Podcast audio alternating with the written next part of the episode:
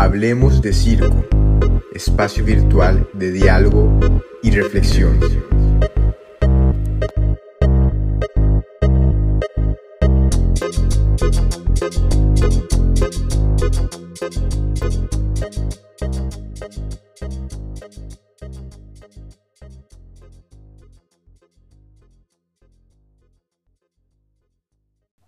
Bien, capítulo 27 de este podcast que se llama Hablemos de Circo. Sean bienvenidos, bienvenidas y bienvenides. Y ahora tengo el agrado y el placer eh, de poder coordinar este capítulo con nuestra co-entrevistadora de Hablemos de Circo, directamente desde Uruguay, María Noel Rosas, que me acompaña en este momento. Noé, nuestra querida amiga que nos ha acompañado en algunos capítulos anteriores del podcast y bueno, Noé, ¿cómo estás? Bienvenida. Hola, gracias. Hola, Víctor. Bien, muy bien. Eh, muy contenta de incorporarme acá. A la, inauguro mi carrera de entrevistadora con ustedes. y es un gusto presentar a, nuestra invitada de, de, hoy, a Vladi Garza desde México. Bienvenida. Estupendo, sí, Vladi. Hola, ¿cómo están? Qué gusto estar aquí con ustedes. Sí, bueno, para la gente que nos escucha en este momento, estamos en tres partes del mundo. Eh, yo, un chileno que está en España, Vladimir que está en México y Noé que está en Uruguay. Y la tecnología de esta nueva normalidad nos permite hacer esto y poder viajar. Así que en este momento muy agradecido, Vladi, estoy agradecido eh, de que Vladi pueda participar aquí en este podcast y que Noé también pueda acompañar en este viaje. Así que vamos a comenzar, ¿no? Creo que hay unas preguntas ahí. No es, todo tuyo. Yo me, alejo de esto. Buenísimo. Bueno, contarles un poquito de Vladi, que, es artista circense mexicana, eh, de muchos años de trayectoria allá en, México, aerialista y bueno, de todo un poco, pero en, como saben, en estos capítulos eh, tenemos la, tradición de que les invitados se presenten a sí mismos, así que les dejamos con Vladi que haga su autopresentación. Gracias. Pues mi nombre de pila, como se dice acá, es Vladimir Garza Olivares. Y bueno, pues mi nombre, digamos, creo que ha marcado un poco como mi vida, ¿no? Desde pequeña mi padre me puso ese nombre un poco con sus ideas socialistas, digamos, pensando en estos, en Vladimir Ilich Ulyanov. Entonces creo que desde ahí esta mirada como, como diversa o, o ir pensando en construir otras realidades, creo que me ha llevado a quien soy.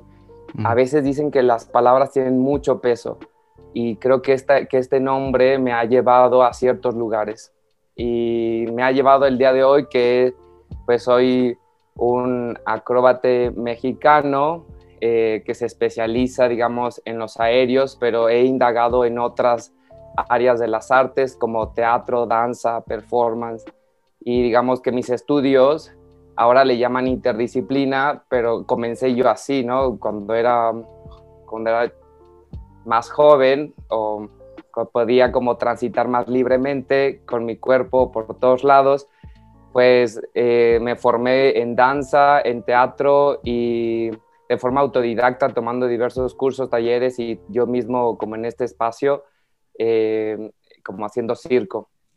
Y después ya empecé con esta eh, profesionalización de las disciplinas y pues ahora me podría como poner otras palabras en mi nombre que sería director, eh, docente, investigador circense. Qué bien.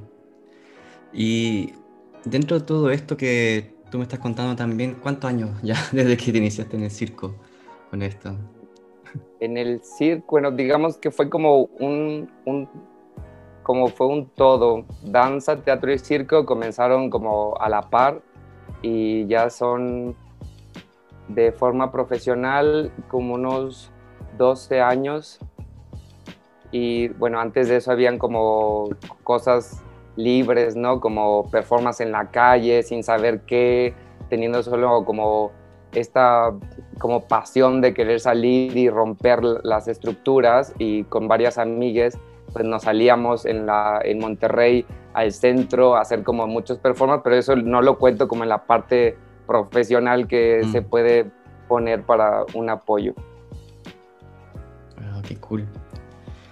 Eh, y, bueno, mira, yo voy a contar, a ponerme un poco más sincero, conocí a Vladi en, pandemia, ya no ve tan bien, o sea, la gente que nos escucha en este momento, esto es una amistad, nunca nos hemos visto en nivel físico presencial, estamos viviendo esta normalidad a nivel virtual y para mí me sorprende también ver, eh, ser testigo de, la corriente de artistas que están alrededor de, países de Latinoamérica que están dando un trabajo súper interesante, súper novedoso y que también tiene todo un contexto, o sea, lo que tú me dices ya del mismo nombre de Vladimir, o sea, imagínate, a mí mi, mi madre me puso Víctor, eh, yo por según yo era por Víctor Jara y todo eso, mm, siempre fue mentira porque mi papá se llamaba Víctor, Ernesto, Ernesto, mi segundo nombre porque pensaba que era Ernesto Che Guevara y completamente irrisorio, mentira total porque son súper fachos mis padres. Y Bobadilla, bueno, Bobadilla no, pero Parra, pensaba por Parra, por Violeta Parra y todo eso y completamente nada que ver. Y para mí como que digo, bueno, yo me, me represento por mi nombre, mentira, es coincidencia. Pero qué fuerte que tu padre te haya puesto Vladimir pensando así directamente en, en Lenin, en este caso. ¿Y, cómo, ¿Y cómo ha confluido esto en tu vida desde el propio concepto? Porque, pero, perdón, si me, extengo en paréntesis, porque ya estamos haciendo este juego también de nombres inclusivos también para poder dar una capacidad a que, porque estoy seguro que van a haber algunas personas no quiero decir que son medio boomer ni nada de eso, que van a decir, oye, ¿por qué dicen entrevistas y todo eso? Pero esto ya discusión de más adelante, ¿ah? lo vamos a agregar, pero que me puedas contar también este, este, esta concepción tuya desde el nombre. Sí, pues digamos, desde pequeña mis padres me han llevado como, como a ciertos espacios, eh, como marchas, o sea, yo sin saber eh, andaba sus pasos, ¿no? Al lado de ellos, ¿no? Los acompañaba. Desde ellos son maestros, digamos, eh, normalistas que han tenido como, tuvieron toda una vida docente y, estuvieron como con esa de los sindicatos, de la lucha y pugna de derechos para las maestras y los maestros y desde pequeña pues andaba por ahí, ¿no? Caminaba sin saber, ¿no? Gritaba consignas, a veces solo porque mis padres los veían, ¿no? Y, y, transitaba esos caminos porque pues ese eran los caminos que tenía a la mano. Y mi nombre creo que, que, que, ha generado eso, ¿no? Porque primero fue, ¿por qué, no? Saber con estas cosas existencialistas quién soy, ¿no? Y, y por qué se me nombra así. Y, y, el peso de las palabras es muy fuerte porque todos los días o habitualmente la gente me lo dice, ¿no? Vladi, Vladimir, eh, Vladimiro, y eso va haciendo una carga y, es como, como, como entrando a estos, si siempre se te dice en masculino a, alguien que no se reconoce como tal, pues, si me explico, eh, hay como una incoherencia ahí o, hay como un choque entre tu identidad y la identidad que las otras y los otros observan o perciben o sus percepciones. Entonces, cuando dejamos que nuestras percepciones empiecen a andar sus propios caminos, es en el momento en que te asumes y, tomas esas palabras y las usas para, para nombrar el mundo, porque también es tu mundo. Y, quien se sienta libre por decirse en femenino, en masculino, o con E, o con X, o con corazoncito, pues siéntase libre de hacerlo, porque es su mundo, construyenlo. Increíble. Yo sé que Noé quiere aportar también dentro de esta conversación, ¿no? Sí, sí, también como esto de mm, de nada, de en esto de la fluidez también en la que, en la que estamos viviendo en todos los planos de, nuestro mundo, como también salirnos de esta binariedad de que si soy, si soy mujer o soy hombre, si soy hetero, si soy bi, si soy lo que sea, como también en ese sentido, por ejemplo, personalmente estoy como atravesando esta, esa pregunta en relación a a la fluidez y decir, mm, me, voy a permitir nombrarme y asumirme y decirme lo que me haga sentido y, que eso tampoco me, signifique una, una frontera, ¿no? Como porque soy esto, no, necesariamente dentro de un tiempo no voy a poder ser otra cosa, ¿no? Como esto, esto de... Pero nada, buenísimo, buenísimo también lo que traías, Vlad, y gracias. Y, y perdón, en esta como quitarse fronteras o desfronterizarse o digamos que pues ahora le dicen descolonización o esta forma en que los cuerpos puedan decodificar estas cosas que se van sumando, pues siento que cada vez podemos es, como explayarnos y expresarnos, ¿no? Si el circo para mí es ese medio de comunicación, ese punto que puedo para generar una provocación o iniciar un diálogo a lo mejor en un espacio que determine con cierto inicio, como podría ser las artes para mí, entonces si yo puedo iniciar esa conversación, la iniciaré desde un espacio donde me sienta libre y pueda darle libertad a la otra persona también de expresarse. Sí, en ese sentido también eh, me dan ganas como de, enlazar un poco con, esto que, mm, de, tu trabajo y, en lo que estás, y que también hay algo en tu línea artística en donde, en donde hace, ya hace años ¿no? que venís desarrollando también una estética disidente en ese sentido a nivel circense. Como contanos un poco de eso y en qué andás y... Sí, pues digamos, siempre he tenido como esa inquietud, ¿no? Creo que inició no tanto en la danza ni en el circo, fue cuando estuve en segundo de teatro, en donde esta pregunta existencialista, ¿quién eres, no? Porque si sabes quién eres, sabrás qué obras escoges o hacia qué estéticas te vas o qué lenguajes en la escena o qué propuestas. Y desde ahí me acuerdo mucho con el maestro Javier Serna, como él tenía estudios de doctorado en performance, como desde esa libertad de, de, ver el teatro como con estos ideas de expansión del concepto o apertura más que de expansión, como de sentirte que te apropias las cosas y de esa apropiación hacerte un sentido propio, un sentido personal. Desde ahí pude como empezar a indagar el género y, luego lo empecé a llevar a la danza y al circo. Y digamos, en el circo, pues eh, este trabajo mucho tiempo me sentí como, como, como encerrado en ciertos cánones que debía de cumplir. No se te dice, pero como la sociedad o los, o los espacios de entrenamiento, los espacios de, de desarrollo profesional van acotando ciertas determinaciones que últimamente se han abierto, pero todavía faltaría abrirse más, porque quieras o no, cuántas directoras mexicanas vemos en la escena en, en comparación a, a, directores. Si, si, hacemos un resumen de a quién se les da apoyo o a quién se les da visibilidad y espacio, ahí creo que puede haber un, un, tema a platicar, ¿no? Podría ser otro podcast que podamos como desarrollar ahí. Pero, digamos, estas cosas me han llevado a cuestionarme por qué, por qué tengo que vestirme de cierta forma o actuar de cierta forma por qué se me negaba a explorar mi feminidad cuando era un hombre contratado para un evento, o por qué últimamente he estado trabajando con pelucas de pelo largo en, el acto o con, o con faldones grandes que aquí son como, y que igual muchas partes de Latinoamérica o del mundo, pues la falda se le atribuye a la mujer, en las tradiciones y son faldas grandes porque se maneja el, el movimiento ondulatorio, que se, también se le hace una cosa más femenina y la cosa etérea también se le brinda un poco. Entonces desde ahí las artes circenses me han dado esa cosa etérea, me han permitido esa feminidad en donde me siento a gusto y a veces se me era como recriminado, se me acotaba, ¿no? Eh, estás más femenino que tu compañera de dúo eh, ponte más masculino, ¿no? Y, entonces en esa definición de masculinidad se empezaba a coartar un poco mi libertad.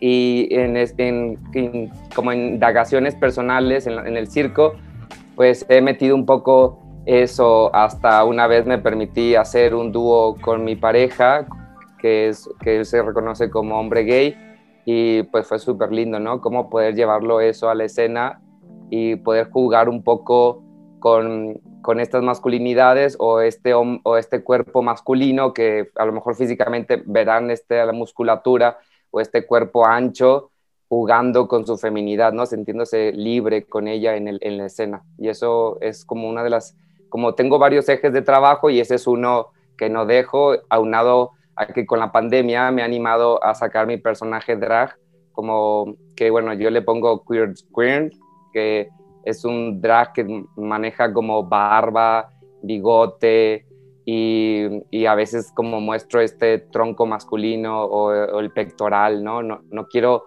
no quiero, no quisiera como llegar ni al estereotipo de exageración de la feminidad, sino quisiera como vivir en donde me siente cómodo, cómodo. Como ven, chicos, Víctor. no, estoy fascinado escuchando. Eh, pero vamos a hacer un pequeño giro porque antes de pasar a, la filosofía del circo, porque aquí nos vamos a extender, me gustaría también que nos informaras, así como para entrar calentando motores, cómo está la situación en México con tu trabajo, con el circo, porque yo sé que tú participaste o participas activamente en Carpa TV, no, sé, déjame, espero estar bien lo correcto, eh, porque hay una amiga mía, Silvana Sanchírico, quien apareció en uno de los videos de Dinámico en, en aéreo, que son súper interesantes y llamo a todas las personas que están escuchando esto que puedan darse una vuelta por la página web, que tú la puedes mencionar, puedes explicar también el proyecto y también otros proyectos que estén realizando para enfocar esto a la gente que escucha también, porque, ojo, hay gente que escucha esto y toma nota, y eso es muy interesante, toma apunte. Y de repente nos olvidamos de que hay que mencionar todo esto. Sí, sí, como lo dices bien.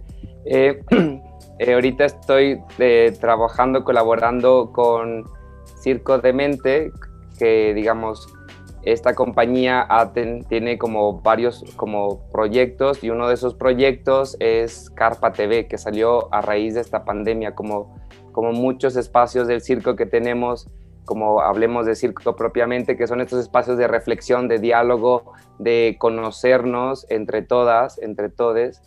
Y prácticas de vuelo es pertenece a esta serie de Circo al Aire de este proyecto de Carpa TV que es un espacio de divulgación de las artes circenses en donde se manejan varios programas, uno relacionado a la magia, otro relacionado al mano a mano, es como estas eh, técnicas de pulsiones y equilibrios, y otro programa específico para niñas, donde los temas se abordan desde otra perspectiva y desde otras gráficas, y el programa en donde soy el, el anfitrión, que sería prácticas de vuelo y prácticas de vuelo nos dieron libertad, digamos, bajo ciertos parámetros y objetivos que era la divulgación de las artes, pues libertad como de seleccionar, de, de decidir el, qué, qué, contenido va a estar y en esas decisiones pues de decidí que prácticas de vuelo fueran este espacio para que todas, todos, todos tuviéramos como visibilidad, ¿no? No solo entrevistar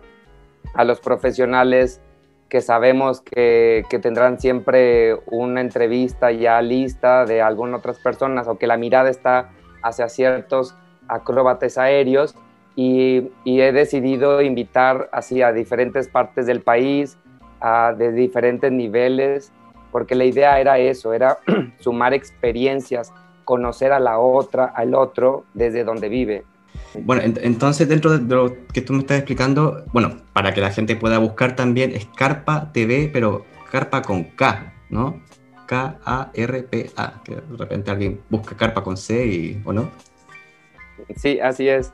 Digamos, Carpa de Mente se escribe con K, es eh, Circo de Mente, que Circo se escribe con K, la compañía Circo de Mente, Andrea Peláez y Leonardo Constantini pues eh, tienen también este proyecto que es Carpa TV con K, y, la carpa de mente se le habla a esta carpa física, esta carpa de colores, mm. que es el espacio que se identifica la compañía, ¿no? Es este espacio de creación, es este espacio de formación, porque tienen también eh, el eje de la licenciatura en artes circenses contemporáneas, que la compañía unió su experiencia con otro espacio institucional para generar como esta opción de profesionalización en las artes circenses y digamos todo desde su nombre como compañía es con K, Circo de Mente, Carpa con K y también Carpa TV es con K. Y si buscan lo, en algún search, en algún Google, lo, ahí lo ponen y van a encontrar carpademente.com eh, y ahí van a encontrar también eh, Carpa TV y los demás, eh, digamos en la página web de la compañía viene este proyecto como una pestaña y que le despliega todos los programas que se van sumando, son programas semana tras semana y ahorita llevamos la primera temporada, por si quieren y gustan, son bienvenidas, bienvenidas para ingresar y pues disfrutar de los programas. Y en el que me he encargado, que es ah, de las artes aéreas, pues primero era eso, ¿no? Era reconocernos como artes circenses aéreas. Y desde ahí poder tener esta apertura y nos, porque luego hay como estas discusiones, ¿qué eres, no? Danza aérea, eres aéreos, o, o, te fijas en la técnica, entonces eres técnica aérea, o desde cómo te nombras, ¿no? Cómo te nombras en el espacio que desarrollas, creo que desde ahí empieza a haber ciertas cosas que vas aceptando.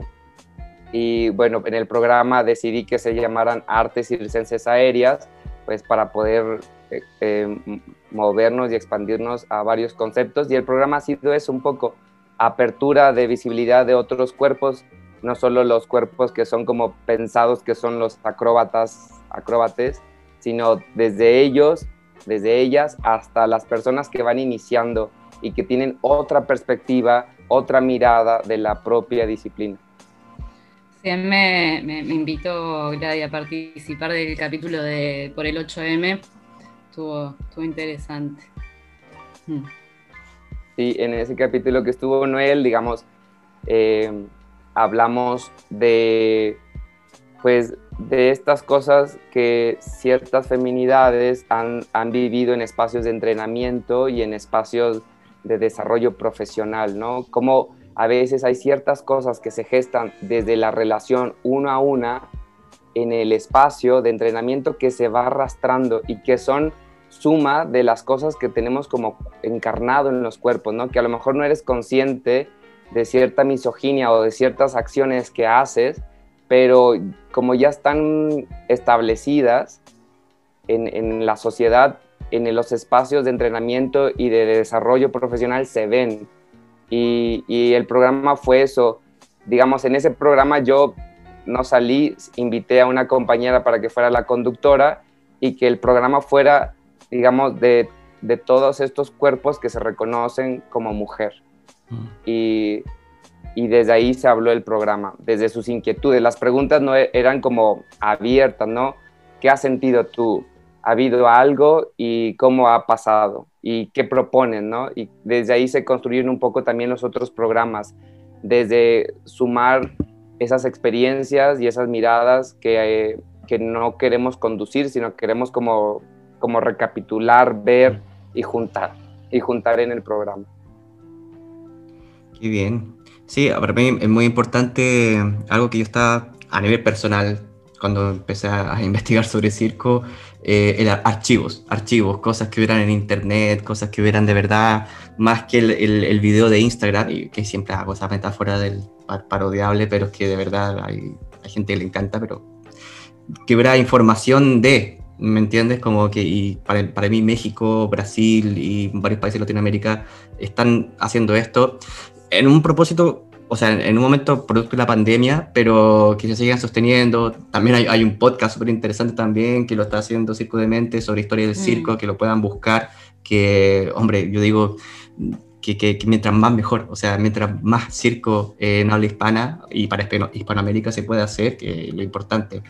Pero también recapitulando también de, de tu trabajo, cómo, cómo eh, ¿En qué más aparte de esto estás trabajando? Porque acabas de mencionar también que estás con tu número, con todo un tema aquí de, una construcción dramatúrgica de, tu personaje, cuestionando muchas cosas también dentro de estos patrones que heteropatriarcales que han estado presentes.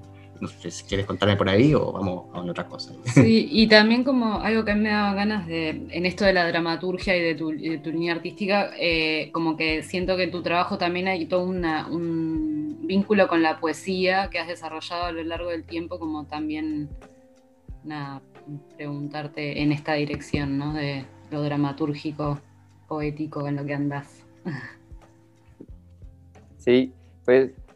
Eh digamos, dentro de, los, de, las líneas de trabajo que tengo, una es como hacia lo que comentabas, Víctor, y luego ahí vamos mm. platicando también todo lo que se dijo.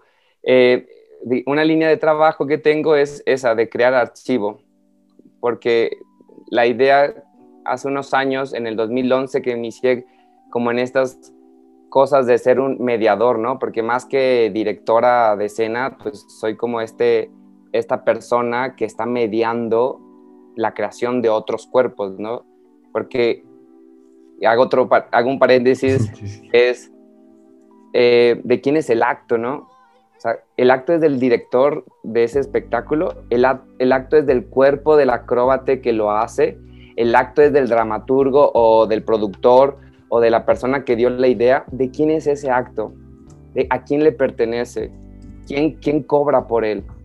¿O quién mete una beca por ese acto? Digamos, en esta cosa, para mí, el, el acto es de todos, no es como esta cosa de Creative Commons, porque todos estuvieron ahí.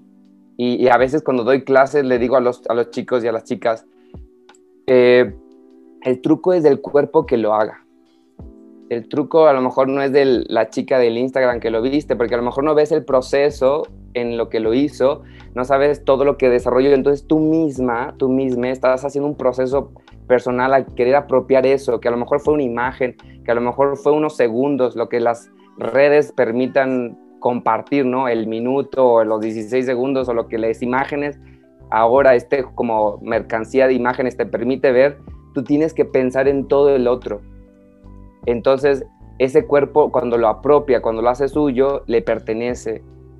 Igual el acto. El acto es de todos esos cuerpos que estuvieron ahí. Más que... Entonces, así veo yo la dirección.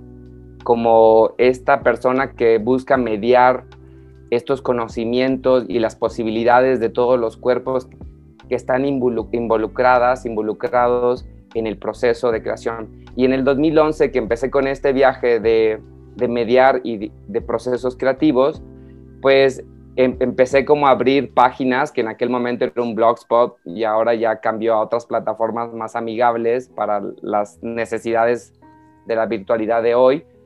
Y empecé como desde poner, eh, iniciamos este proceso, subir un poco el marco teórico de la pieza, subir fotografías del día a día, de lo que se iba viviendo en el proceso, conocer un poco de quiénes, quiénes eran esos cuerpos que estaban poniéndose a disposición del proceso creativo, abrir un poco el diálogo, ¿no? Lo que estas plataformas se permitían en el Blogspot en esos años solo eran comentarios y contestar los comentarios, pero la idea de eso era que quedara algo en este universo mm, cada vez más vasto de conocimiento, información y de datos en la, en la red y era, era como generar ese archivo. Si alguien más quería, de hecho ahí viene, si alguien más quiere apropiarse de la pieza, pues ahí tiene todo en lo que nos guiamos para que ella misma haga esa apropiación. O si no, solo quiera revisar de qué se trató, ¿no? O si antes de ir a ver la pieza, porque a veces la pongo ahí en, la publicidad, quiere indagar un poco de qué se trata lo que voy a ir a ver, pues que lo haga. O si de posterior al hecho de la presencia, quiere indagar de qué se trató el business o de dónde fue, pues que entre a esta como archivo del proceso.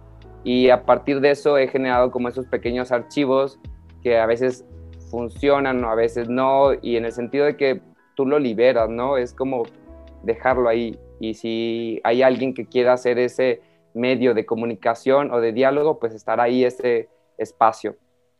Y dentro de lo que últimamente he estado trabajando, pues eh, estoy con un proyecto que se llama Miradas a la memoria de un hombre víbora, que el año pasado falleció mi maestro eh, Charlie Ross, es un nombre artístico, Carlos Coleman, un holandés que estaba en México y ya tenía acá trayectoria y muchos proyectos eran como apoyar a las jóvenes eh, artistas que estaban emergiendo, dándole clases. Él viene de circo clásico, y nos daba como clases, ¿no?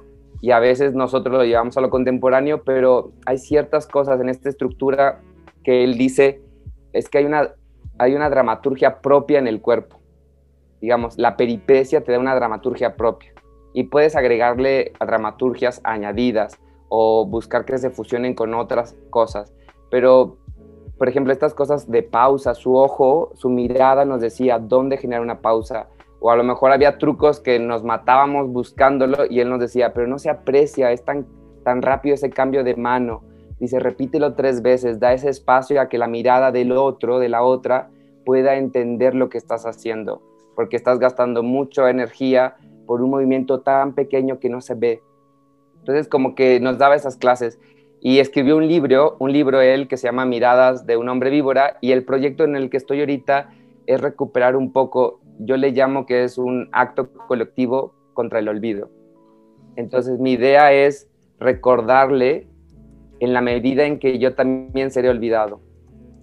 No quisiera olvidar a mi maestro, pero sé que, que, ese proceso en el que estamos incluidos, donde un cuerpo se borra, como este palincesto, un cuerpo borra otro cuerpo, siempre vendrá otro cuerpo más joven, un cuerpo más fuerte, un cuerpo más ágil, un cuerpo más flexible, y va borrando a los otros, a las otras. Entonces, este acto colectivo contra el olvido nos, me ayudará primero a no olvidar a mi maestro y el tiempo que tengo para recordarlo es el tiempo que a mí me queda también para ser olvidado. Entonces, ese proyecto es el que ahorita me está así como, como metiendo sumergido, porque también es una forma de despedirme de él, porque la pandemia no me permitió hacer esas visitas constantes que teníamos, de, de simplemente ir a platicar, tomarnos una taza de café en su casa, de que su, su marido, como le dice él, su pareja, nos hiciera un pastel o nos horneara algo y ponían el café y a partir del café platicáramos de lo que vimos, de las clases, de, de cómo esta cosa de reconocernos como compañeros de la disciplina y platicar de muchas cosas, de los temas en común que teníamos como la homosexualidad, como esta discriminación encarnada, en el circo, de reconocernos como artistas circenses que, buscan y que, y que les gusta ver y apreciar las artes, o a veces hasta platicamos de qué tan alto había subido el azúcar. Pero, digamos, como no pude despedirlo, digamos, con estos rituales que tenemos, que se están perdiendo, estos rituales colectivos para despedir a otros cuerpos, desde ahí quisiera que este proyecto fuera este pequeño espacio, es como hacerle un altarcito, un altar para decirle adiós y recordarlo, como nuestras tradiciones mexicanas. Wow. Hermoso. Qué lindo. Sí, hay algo hermoso ahí también en esto de, la palabra recordar, que me, viene un poco ahora, que esto que, que, nos trae esto de volver a pasar por el corazón, ¿no? Como el recuerdo como esta cosa que vuelve a pasar ahí por, por el afecto. Mm. Me acuerdo que con quién lo hablé, con Roberto Magro, que él quería escribir un libro. Le pregunté por qué él no escribía un libro, que él es dramaturgo famoso de Europa, Barcelona, y gran Roberto Magro. Saludos, Robertito. Y que él no quería escribir un libro porque quería, quería escribir un libro de su maestro. Porque lo mismo, él iba a desaparecer y la memoria iba a ser olvidada. Y pasa mucho, pero mucho, que en el circo está esta costumbre del relato oral, del boca a boca, la herencia padre-hijo, pero que no hay muy pocos archivos de, rescate de esto. O sea, con suerte hubo un libro, por ejemplo, de Pinito del Oro que se hizo en España, que tuvo que hacerlo Jenny Mataboch, que del circo tradicional, tuvo que crear una editorial completa para poder llegar a hacer una biografía de alguien que, se está olvidando en, este caso. Y lo que tú mencionas también, que el cuerpo que se borra y que hay que necesitar tiempo para recordarlo, eh, está súper interesante porque es eso, o sea, el circo de aquí a 50 años, solamente poner, ya tú pones esa fecha y ¡pum! La cabeza te explota, los que son, eran, son jóvenes ahora y aprovechan su cuerpo van a cambiar, y cómo uno puede hacer circo después la vejez. O sea, y yo creo que es posible, o sea, y que debería ser posible. No, no quedarte en el olvido. Y, yo creo que lo que tú estás haciendo también es algo que tiene que entrar en la cabeza de muchas personas también, porque de repente es como el futbolista que se acaba su, su, época y ¿qué hace después? Y algunos hacen mucho. Creo que es muy importante, sobre todo el concepto este de ritual colectivo también, que, que el circo es parte de eso. Y, ah, mira, no sé si quieres pasar a la segunda, última, tercera, tercera parte, quiero decir, que ya aquí vamos con todo, a reflexionar circo, de toda la idea, de todo, porque yo sé que han mencionado, hemos hablado en este caso tanto de tu trabajo, de tu experiencia, pero creo que lo que abunda en, este concepto también es esta herramienta de, comunicación que estamos haciendo ahora, pero que tú hablas mucho también de tanto la definición de la masculinidad, eh, en este caso directoras mexicanas, que si hay o no hay dentro de este, de, este campo, ¿no es cierto?, que se expande, que es el circo, lo performativo también, que a mí me pasa a nivel personal y que una opinión muy personal, que mucha gente, digo, mejor dedícate a la performance, que está haciendo circo, lo tuyo es completamente performático, ve y dale, no, no, no, te, no te pongan la excusa del circo, que, que en este caso ya es la hibridación, que lo interesante que ya no entra en categoría ya algo de para un TFM, ¿no? un trabajo de máster, no, no, no para la vida. Eh, ¿Cómo, ¿Cómo, lo ves tú también dentro de esto? Porque ya aquí hablamos de, México en sí también, de cómo tú ves este circo, y hablamos de circo mexicano también, o sea, como hay mucho por hablar, así que eh, aquí creo que voy a poner la guinda también del título, eh, el tema de la corrección política. Ya, aquí ya me voy a poner pesado. Muy a lo, ¿cómo se llama este tipo de Canadá? Que, que odian todos, como que, que un filósofo, ay, me lo sé, había, el, tenía un documental, había un documental de él que tuvo una charla con CICE, que, Jordan Peterson, el famoso Jordan Peterson, que él estaba negando el concepto de lenguaje inclusivo, que él no quería que fuera, porque en Canadá fue impuesto el tema del lenguaje inclusivo, que ya era por ley, que tienes que decirlo sí o sí, y él se negó. Entonces, ¿qué pasó? Que había muchos admiradores de ultraderecha que lo admiraban mucho porque era un hombre que volvía con la cultura cristiana, bíblica, y que imponer eso.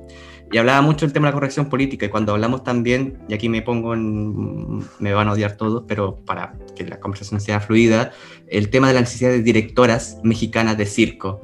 Y aquí donde yo, uno habla, claro, o sea, directores y directoras, o sea, ojalá el mundo pueda ser equitativo, pero no quita también eh, este, este espectro de la calidad o la, la calidad versus, versus la cantidad. ¿A qué me refiero? Que quizás porque no hay directora mexicana o porque también no se le da la oportunidad o porque quizás no hay tampoco. O sea, esa es mi, mi definición y yo creo que hay una necesidad urgente también de poder cuestionarse eso y, qué se hace. O sea, no sé si ahí yo me pongo, no sé si me quieres aportar o no, eh, también podemos conversar. Y lo pongo, ¿ah? no es que sea mi, opinión, por favor, no me odien por esto, pero eh, eh, es para poder hacer el debate más interesante. De una, sí, en relación a esto de lo de si hay o no hay, en realidad me, me parece que tiene un poco que ver con esto, ¿no? Con con los sistemas de privilegios que nos dan más o menos visibilidad y que, que eso también genera motivaciones y desmotivaciones. Me parece interesante poder estar teniendo esta charla hoy y, como todo lo que estuvimos hablando hoy, me parece que, sigue, sigue en, este, en este diálogo, esta conversación, esta construcción de, conocimiento de que, de que es algo de lo que, que era algo que también hablábamos en el, en el Carpa TV, como la primera revisión es de una con una misma y de ahí para con, el sistema de afectos más cerca y de ahí la, gota de agua y la onda expansiva que se va mm. moviendo. Sí, como bien lo dice Noel, por ejemplo, y refiriendo esto de la cantidad, eh, voy a hacer una anécdota, ¿no? Eh, y donde se ve encarnado esta misoginia por ejemplo, llega mi roomie y me dice, ay, fui al, fui al doctor, ah, fui a consultar. Y le dije, ¿y qué te dijo el doctor? O sea, yo doy de hecho que mm. esa persona con ese conocimiento es un hombre. Mm. ¿Por qué no digo la doctora? Porque a lo mejor cuando yo me crié, habían pocas doctoras, como pocas arquitectas. Yo soy arquitecto, arquitecte, y también, o sea, en mi generación cambió para que el título podría salir con la A. Mm. Deja tú que con la E, o, o, sea, simplemente que una mujer que se reconoce como mujer pudiera tener en su título su A. Y esa, esa letra costó, costó un mm. buen de tiempo, costó un buen de cambiar mentes. Y, y antes a lo mejor, y refiriendo a la anécdota, antes a lo mejor no había espacios para que las mujeres estudiaran medicina y por eso habían más doctores y por eso mi mente reconoce que esa disciplina o este conocimiento o ese grado de conocimiento e indagación es para un cuerpo masculino, porque nunca se le, se le, se le incluyó ni nunca se le dijo que también podría haber una mujer o que yo reconociera visiblemente a mujeres como doctoras o aún que las vea, en mi cerebro faltaría un trabajo para que también incluyera a esos cuerpos con esos para reconocer con esos conocimientos. Y a veces la cantidad depende mucho de cómo los visibilizamos, como dice Noel, y cómo reconocemos estas cosas que ya está en una, en uno, en une. Y si cuesta mucho trabajo poner una o poner las y los en un texto, pues yo creo que ahí hay un problema, ¿no? Cuando un cuerpo no reconoce a otros, y creo que ahí quería como generar un estado, permanecer con ese cierto estado quo donde está lleno de privilegios, donde a veces esta idea de los privilegios nos ayuda mucho para entender y ser empático con alguien más, más que a lo mejor tener un beneficio propio, más que a lo mejor trabajar más y teclearle otras letras o otras siglas a, a los textos, pero lo que permitimos con ese pequeño granito de arena o esa contribución individual es para que otros cuerpos reconozcan que también existen una diversidad en el mundo y que poco a poco esas cantidades, desde mi perspectiva, desde yo lo que yo pienso, es que se irán sumando más números. Pero si desde la mente, desde la palabra no se reconoce, pues ahí eh, se empieza como a evitar que suba ese número. Claro. Y esto aplicado al circo, ¿Cómo, cómo, lo ves tú? no? Sí, en realidad justo quería como aportar algo mm, que, estuvimos pensando en el encuentro del circo LGBTI, que es un encuentro latinoamericano que se hace de, disidencias eh, hace un par de años, o sea, se hizo una versión presencial en Uruguay, en Montevideo, y otra online, y pensábamos esto de de la herencia familiar que traemos en el circo como esta, como esta hegemonía también en algún lugar, ¿no? Como hay algo en esta tradición de familia y, este ideal de familia que, tenemos que, por ejemplo, en Latinoamérica yo es algo que me empecé a preguntar. Muchos proyectos de circo están liderados por parejas heterosis. Entonces, eh, y muchos lugares de eso, becas y tal y tal y tal, o sea, son como proyectos casi siempre liderados por parejas heterosis. Entonces, hay algo en ese gen familiar, en esa idea de eh, cómo tiene que ser el circo, que, un poco nos sigue operando todavía. Y que siento que sigue con, el, circo actual, un poco empieza a mover eso, porque ya ese gen familiar un poco se, hackea porque no, son, no es que venimos de familias de circo, o sí, pero de otras formas, y como que un poco la, familia la vamos construyendo en el circo ahora también, ¿no? Como se empiezan a mm. mover un poco esas lógicas. ¿Qué opina Vladi?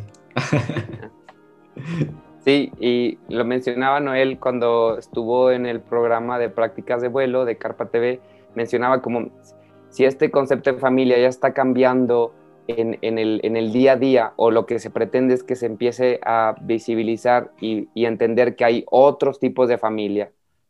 Y creo que poco a poco el circo como pertenece y se alimenta de la vida y es parte de esta vida, porque estamos inscritos en esta sociedad, empezará a generar esta inclusión. Y si no se empieza a generar, pues vamos tía, tío, a, a moverle un poquito, ¿no? que se genere. Sí, igual yo me, me, pregunto también que el mismo Latinoamérica o mismo México, y aquí yo me pongo el, circo tradicional que se conoce en Latinoamérica tiene mucha influencia del circo mexicano, o sea, hablamos simplemente de los hermanos Fuentes Gasca y toda esa producción que baja por Latinoamérica y que en Chile tiene su propia oficina y todo ese conglomerado que ah, para mí es como el circo, hablamos de circos, no ya no, no, no, no de un circo, sino y también teatros y danzas, o sea, es todo este menjunje.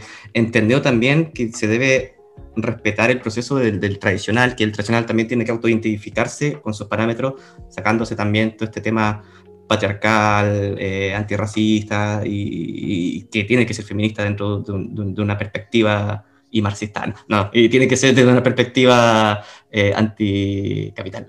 Me pongo aquí súper eh, peyorativo, pero dentro de eso, ¿cómo, ¿cómo, se ve en México esa situación también? O sea, ¿cómo? Porque hay un mercado en donde nos, a mí, a nivel personal, entre Chile, el circo contemporáneo, o en este caso, que es como se llama nuevo circo, y el tradicional, no, no, no se juntan en ningún evento, o sea, cuando, y cuando se juntan explotan, o sea, como que no hay un poco de discusión, de debate, siempre hay trabajadores que están a la par, se juntan, eh, colaboran, pero nunca están ahí, o sea, es muy difícil llevar una asociatividad, un trabajo comunitario dentro de esto.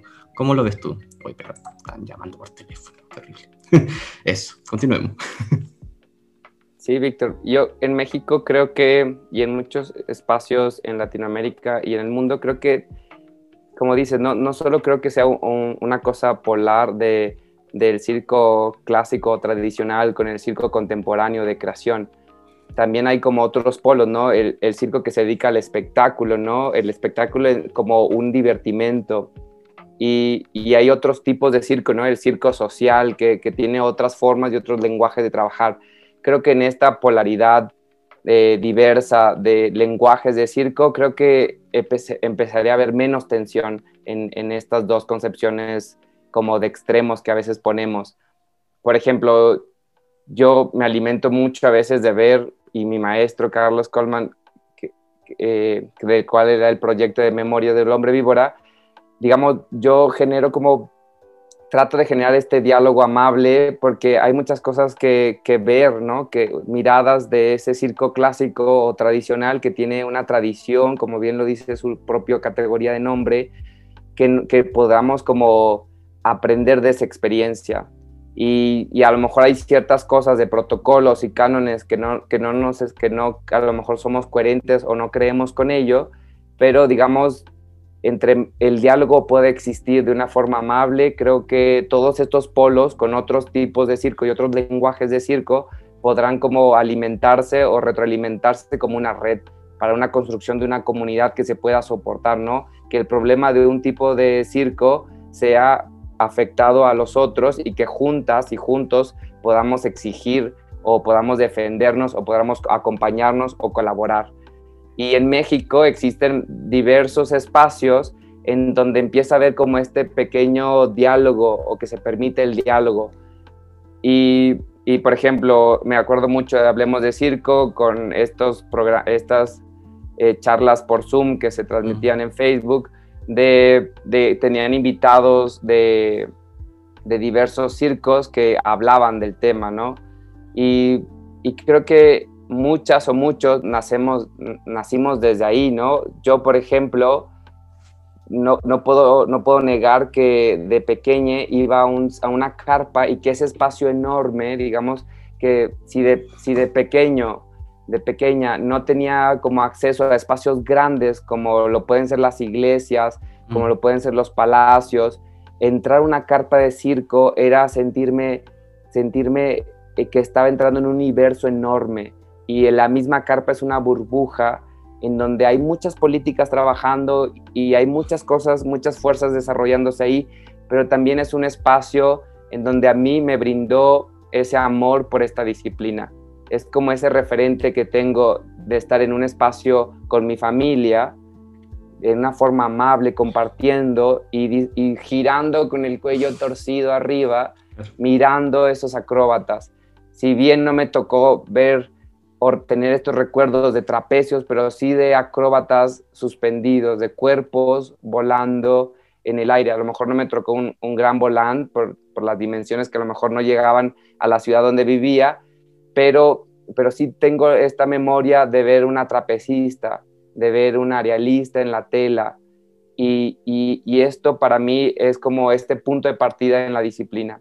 Entonces, le debo cosas y también le cuestiono cosas pero creo que lo cuestiono más como un diálogo, más que como una reta y decirle, ay, mi circo, tu circo, es, son lenguajes y son formas en que las personas tienen de expresarse. Solo cuidemos no afectar a otras, a otros en ese, en ese defendernos como disciplina o como cosa de autoritarista. Sí, como esto de la reconciliación también, ¿no? Como de, nada, me, viene como esta palabra y en ese sentido también eh, volviendo como un poco a, la situación actual y, hablando de privilegios, como que también pasa, no sé cuál está siendo la situación, por ejemplo, de los circos tradicionales en México en ese sentido, porque por ejemplo acá en Uruguay lo que está pasando es que los circos de familia realmente la están pasando bien compleja porque no, como que no son, no tienen el hábito ni las herramientas a veces para escribir becas y fondos y subsidios. Entonces ahora, por ejemplo, desde la red de artes de Circo Uruguay sí se está logrando una, comunicación con ellas y como generar asesorías y tal para, para poder, nada, que, que puedan acceder a esos privilegios también que, no sé cómo están pasando en México, si tenés información de eso. Me genera como sí, Pues, Sí, como lo dice Noel, acá, Víctor, pues la situación ha sido como compleja para todas y todos, digamos, y los, los circos, pues como son, como son espacios de, de donde se, se, se, se juntan diversas personas para apreciarlo, porque si no, no sale digamos, no sale la taquilla, se tiene que juntar la gente, pues no se les permite, ¿no? Ahorita no hay formas de generar un espectáculo masivo o un espectáculo en espacios cerrados bajo ciertos lineamientos que a lo mejor ciertas infraestructuras de circo clásico tradicional, estas familias a lo no pueden acceder a esta infraestructura o es un costo mayor, ¿no? Si de por sí antes de la pandemia empezaba, eh, iniciaba una situación complicada para estos circos porque la gente quiere espectáculo, ¿no? Y digamos, el lenguaje de este tipo de circo es el espectáculo.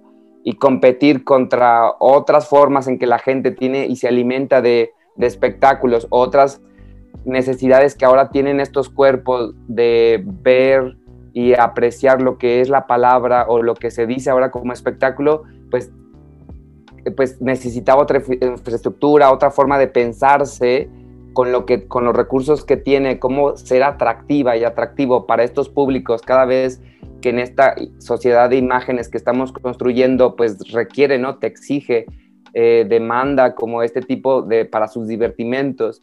Entonces, ahí yo creo que la tradición empezó a tener un poco de problema, no querer salirse un poco, esa es una apreciación personal, no querer como buscar otra forma de con sus medios desarrollar este espectáculo o este espacio para que el otro y la otra fuera a verlo, creo que ahí hay algo que se puede todavía replantear y pensarse, sin cambiar su lenguaje, para que se, se identifique como tal y pueda conservar esa tradición que tiene.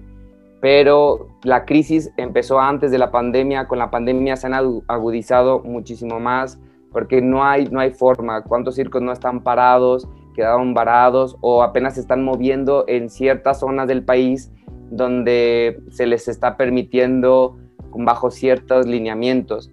Pero se tiene que tener una infraestructura y unos insumos que antes no se pensaban, que es costo. Y ese costo, pues a veces ciertos lugares no pueden con ellos. Igual pasa con espacios independientes, ¿no? De, las artes, que hay una situación complicada y que, como bien nos dice Noel, si no se accede a ciertos apoyos gubernamentales, pues es, una forma más precaria todavía de estar sobreviviendo en esta situación.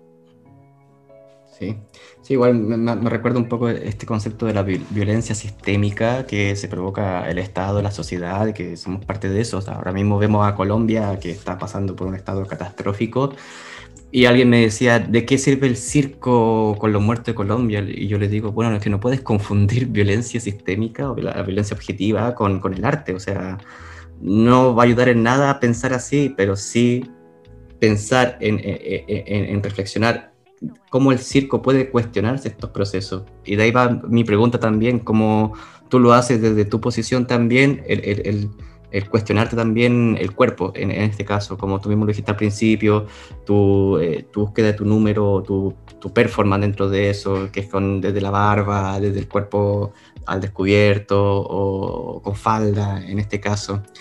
¿Cómo lo abordas tú también este pensamiento actualmente? Eh, desde, porque lo que, por lo que voy entendiendo también, hay un tema que tú estás como una búsqueda de, un circo tradicional, ¿no? Y dentro de esto con el cuerpo y con, y con la, eh, la, discusión actual también de qué es el cuerpo, qué es el género, qué es el circo en este caso dentro de estos patrones también y con la búsqueda de tu número. O sea, no sé qué, qué, cómo lo has visto tú, cómo qué te ha dicho la gente finalmente con todo esto. O sea, tampoco con el tema de gusto, yo sé que es diferente, pero ¿cómo, lo has visto tú también dentro de eso? ¿Cómo, ¿Sientes que estás logrando algo interesante o no? Pues a veces no sé si esté logrando algo en sí, porque a veces digo, y a mí también luego me pasa, salgo de un espectáculo o veo gente que sale de un espectáculo que a lo mejor el espectáculo quiso revolucionar o o con ciertos datos crudos, eh, generar como este pequeña TAS, ¿no? Como lo dice Hakim Bey, ¿no? Este espacio de, de, libertad o de autonomía temporal, ¿no? Como, y de repente sales de ese espacio de, de autonomía y, y, dices, ¿dónde está mi carro? Y esa necesidad, a lo mejor al inicio, dentro de ese espacio cobijado, de, libre, eh, habían ciertas pugnas y, antes de abrir la puerta para salir del espacio decía, sí, vamos, mm. salgamos, quememos todo, pero luego empieza otra necesidad de ese cuerpo de, ¿dónde está el carro? ¿Qué voy a cenar? Necesito pagar la renta. Y entonces, ¿cómo dialogar entre esa provocación que se puede hacer en este espacio, ya sea al aire libre o en un espacio ya con ciertos equipamientos como puede ser un teatro o una carpa, cómo dialogar con estos pequeños espacios, estas pequeñas tas, generarse a partir de cuando se sale de él, cómo, cómo generar ese, esa pequeña acción o mínima acción que se vaya encadenando en el día a día y que vaya construyendo a lo mejor esa provocación que, que inicias o que pones y que no depende de ti si se, si se va a desarrollar fuera de ese pequeño espacio que construyes o de esa temporalidad que, que estás creando. Y, ahí también estoy pensando mucho en, en, en, esta profesión a la que me dedico, ¿no? Esta herramienta que tengo, que es el circo y otros bagajes de artes escénicas, ¿cómo a partir de ahí puedo empezar a construir, alargar esta temporalidad? O, o que vaya a explotar, es como una cosa que se vaya encadenando y vaya generando otras temporalidades en el desarrollo y transcurso de esas personas que estuvimos en ese tiempo ahí, o por esta virtualidad, o de forma presencial, o de forma híbrida, o como quiera que vaya a ser este futuro incierto para todas y todos de desarrollarnos en nuestras habilidades. Y, ahí estoy como poniendo mucho mi, mirada, ¿no?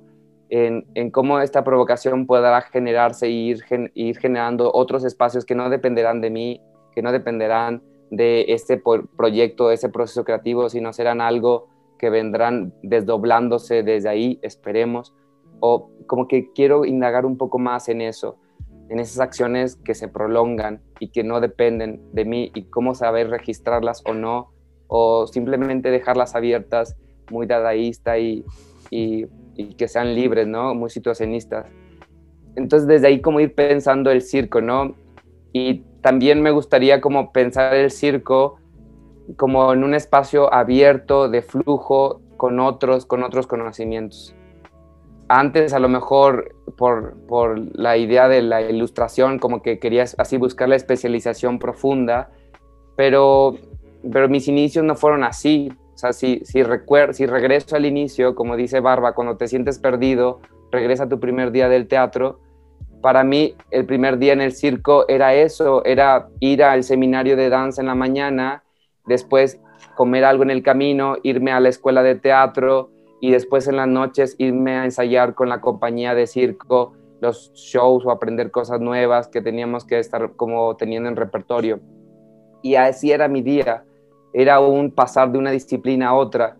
Y ahora quisiera reconocerme en eso, si ahora ya me ponen cierto nombre como interdisciplina o proyecto eh, híbrido o como le quieran poner este nombre o esa categoría, pero es eso, es reconocer que desde las herramientas que tengo, que este cuerpo que he construido y que, y que se ha construido en el paso del tiempo, que es Vladimir Garza, pues tiene esta herramienta del circo para expresarse, para comunicar lo que, lo que siente y para construir futuros posibles, ¿no?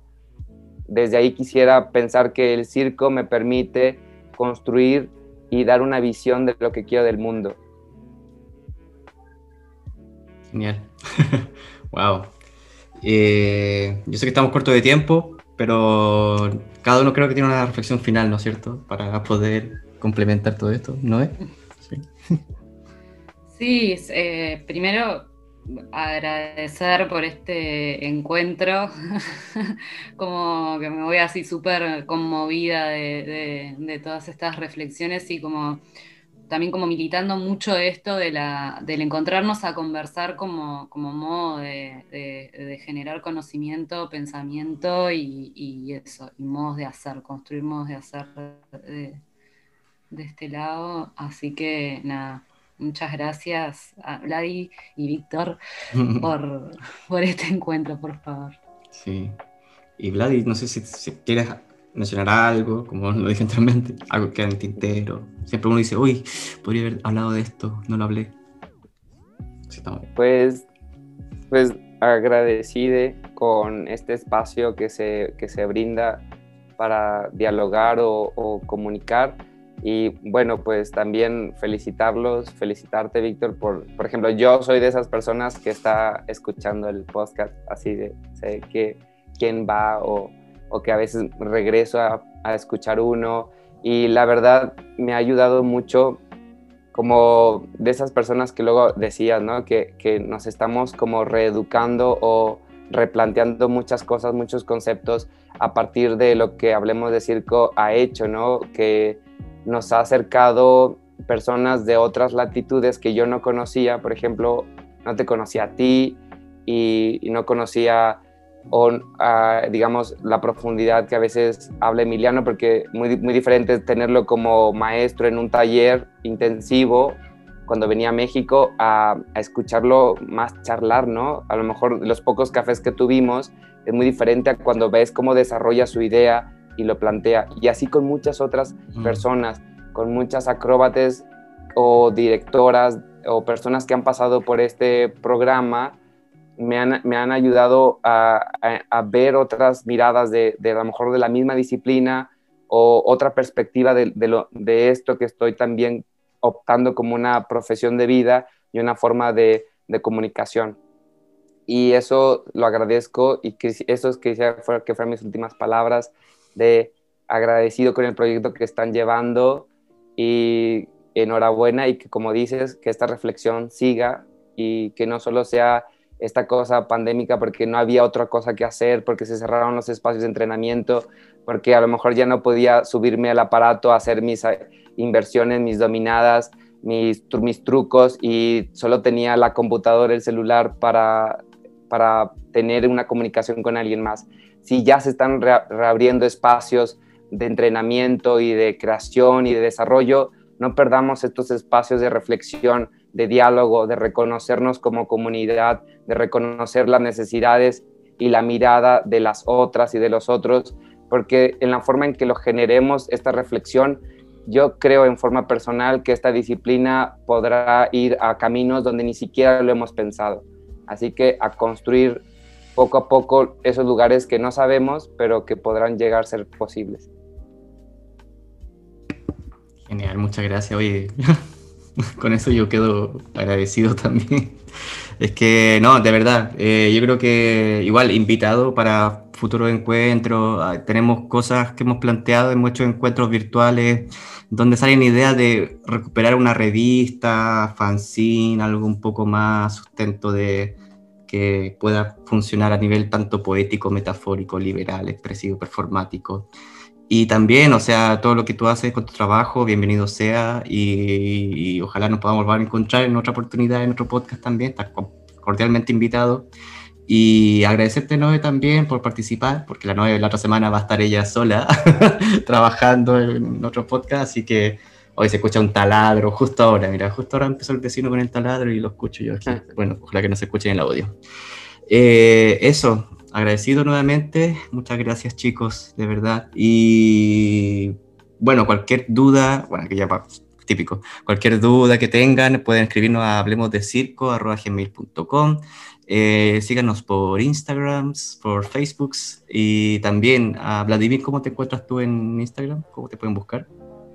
En Instagram como arroba Vladimir con V guion bajo Garza. Garza.